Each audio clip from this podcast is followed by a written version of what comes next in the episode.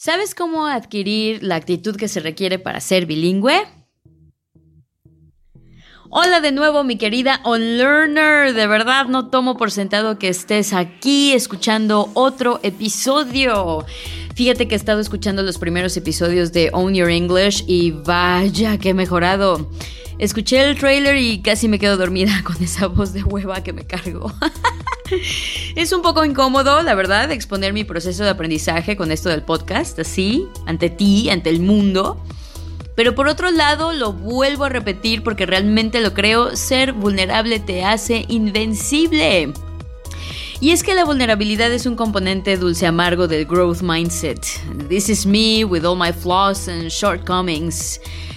Pero solo hasta que tienes aceptación completa e incondicional de quién eres, de tus capacidades y competencias, es cuando realmente puedes comenzar a crecer. Eso realmente lo creo. Y bueno, el que tú hayas sido testigo de todas mis fallas y errores no ha sido realmente una catástrofe. No me siento tonta o débil. Al contrario, el hecho de que tú hayas presenciado mi proceso solo me ha hecho mejor y más fuerte. Y es justamente lo mismo con tu proceso de volverte bilingüe. Sí, sí, sí, mi querida unlearner, estás expuesta, vulnerable cuando hablas inglés. But when you own it, when you truly own it, lo único que va a pasar es que seas mejor. Te doy las gracias más sentidas por sintonizarme de nuevo, por seguir aquí conmigo, por acompañarme en este proceso de crecimiento y aprendizaje con el podcast. Lo estoy disfrutando muchísimo y espero que tú estés sacándole provecho al contenido que te estoy transmitiendo. Es con mucho, mucho amor. Hace dos semanas hablamos precisamente de la diferencia entre fixed mindset y growth mindset. Hablamos de que todas las personas tenemos las dos actitudes, pero que growth mindset es la actitud que necesitas nutrir para llegar a ser genuinamente bilingüe. Hoy vamos a hablar de la evidencia científica de que el growth mindset está a tu alcance y que demuestra que indeed esto es posible. Todos sabemos que si haces pesas de manera constante en un periodo de tiempo, tus músculos crecen y se vuelven más fuertes, y que cuando dejas de ejercitar estos músculos vuelven a su escuálido tamaño y se debilitan. Pues el cerebro es exactamente igual. Cuando practicas una habilidad o aprendes nueva información, tu cerebro cambia, tu cerebro se hace más fuerte, exactamente como un músculo. El cerebro está compuesto de miles de millones de células, llamadas neuronas, que se conectan a través de una red de billones de pequeñas ramitas. Por cierto, billones son 12 ceros. Deja que te caiga el 20 por un momento. Son más conexiones neuronales habitando tu cerebro que estrellas en nuestra galaxia. Y bueno, estas ramitas están compuestas de dendritas, que actúan como receptores, y axones, que actúan como transmisores. Cada vez que tú piensas o actúas, tus neuronas se están comunicando al enviarse señales a través de sus dendritas hasta las zonas de tu cerebro que se encargan de detonar dichos pensamientos o comportamientos. La señal es realmente un químico que se llama neurotransmisor. Estas señales son las responsables de cada paso que das en el día, de cada latido de tu corazón, de cada pensamiento y emoción. Hay una expresión muy chingona en inglés que dice, Neurons that fire together, wire together. Lo que quiere decir es que cuando ciertas neuronas se conectan, forman redes y patrones de una región de tu cerebro a otra. Cuando se activa un patrón de manera constante, la conexión entre esas neuronas se hace más fuerte. Este proceso se llama mielinización, que literalmente es el crecimiento de una capa protectora que recubre la conexión de las neuronas, justo como un aislante recubriendo un cable eléctrico. Esta capa de mielina hace que las señales viajen más rápida y eficientemente entre neuronas. Y al cerebro esto le encanta porque siempre funciona bajo la ley del mínimo esfuerzo. Todo esto significa que cuando repites un comportamiento, una acción, una emoción o un pensamiento una y otra y otra y otra vez como soy malísima para los idiomas o por fin le estoy agarrando la onda al inglés, el patrón neuronal responsable de enviar estas señales se vuelve cada vez más fuerte y se detona cada vez más fácilmente. Así es como se desarrollan las habilidades y se forman los hábitos. Pero también así se crean los detonantes emocionales y se forjan patrones negativos.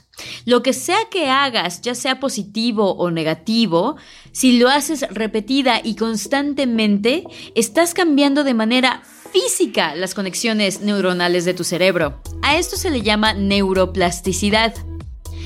Y bueno, es que los científicos han descubierto que es por este proceso que el cerebro literalmente crece como un músculo. No de tamaño, pero se hace más pesado, se hace más denso. Y tiene sentido. Estás creando nuevas conexiones neuronales y recubriéndolas con mielina, de ahí el peso extra. Y aquí viene lo más interesante. Por muchos años, los científicos creyeron que el cerebro pierde la habilidad de crecer y cambiar con el paso de los años, lo que significaba que al envejecer las personas perdían su capacidad y facilidad de aprender. Y eso es precisamente lo que les digo a mis clientes. El método tradicional no ha erradicado por completo esta vieja y falsa creencia. Así que cuando aprendes inglés con el método tradicional y le estás dando el dinero de tu inscripción a la recepcionista, así como que no queriendo, todos desde la recepcionista hasta tu maestro, la persona que escribió el libro de trabajo que te van a vender y hasta tú misma creen que realmente ya no te vas a ser bilingüe porque no puedes, porque no tuviste el privilegio de aprender inglés de niña y pues ya valiste.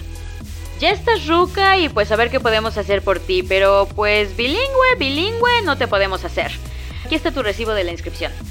Desde el primer momento, volverte bilingüe es un proyecto fallido para todos los involucrados, así como vas a lograrlo.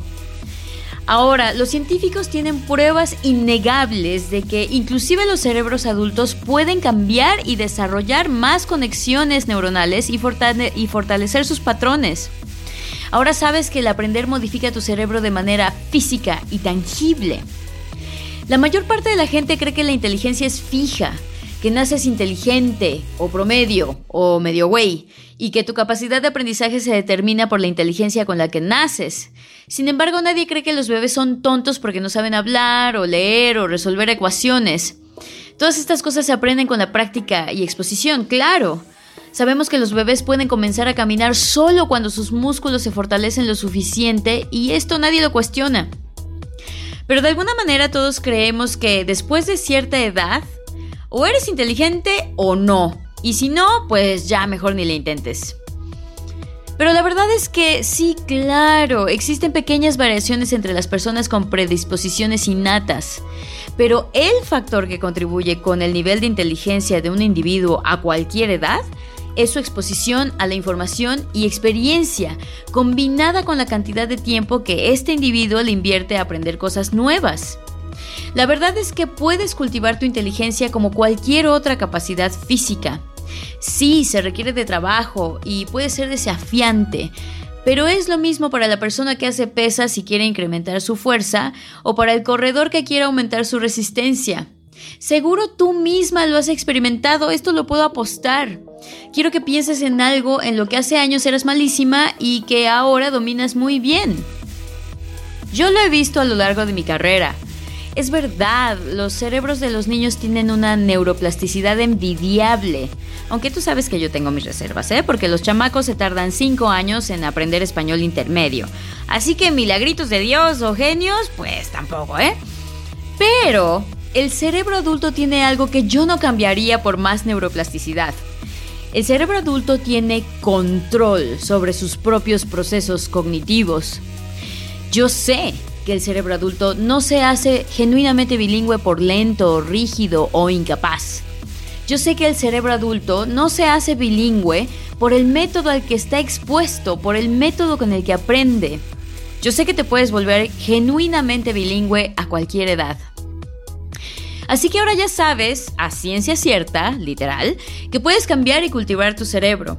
Cuando practicas inglés una y otra vez o incrementas tu exposición a nuevas experiencias de manera frecuente, tu cerebro se fortalece en esas áreas. La gente que aprende a tocar un instrumento, por ejemplo, presenta más actividad cerebral en esta área responsable por el movimiento de sus manos. Fíjate, hasta los taxistas tienen un hipocampo más grande que otras personas porque esta es la región cerebral responsable de la memoria espacial. Así que entre más tiempo y energía inviertas a cultivar tu inglés, las áreas del cerebro dedicadas al lenguaje se van a hacer más fuertes. Es que no hay de otra. Pero recuerda que no nada más es repetición a lo güey lo que te hace aprender y crecer. Lo que te hace aprender y crecer y cambiar tu cerebro físicamente es el aprendizaje con intención, es la práctica deliberada, es querer hacer las cosas mejor, no hacer más de lo mismo, es cambiar la estrategia si lo viejo no te funciona. Para ser bilingüe necesitas desarrollar conciencia de tus propios pensamientos, emociones y procesos cognitivos. A esto se le llama metacognition y ya llevo varias veces prometiendo que en futuros episodios voy a profundizar más en el tema y prometo, prometo que lo voy a hacer pronto. Pero la metacognition es la diferencia entre tener control de tu inteligencia y habilidades e ir por la vida a merced de la corriente sin tener control absoluto de tu, de tus capacidades.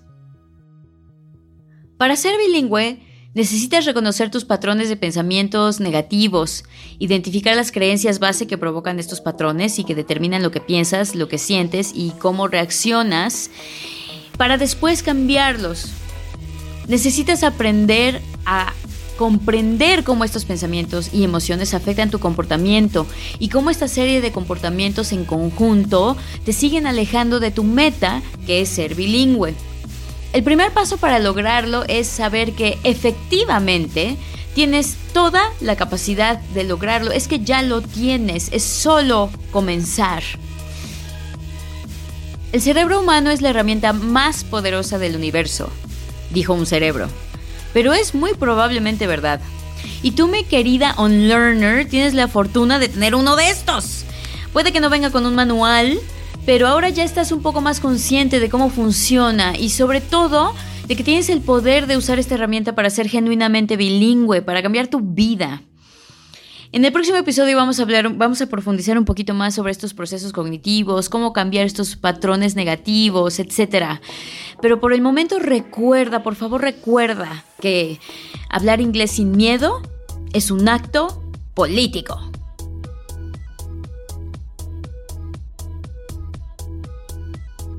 On Your English drops every other Wednesday. Follow us on Instagram at LifeBuildersMX. Share this episode with someone you love. Find us on Spotify, Apple Podcast, or wherever you get your podcasts.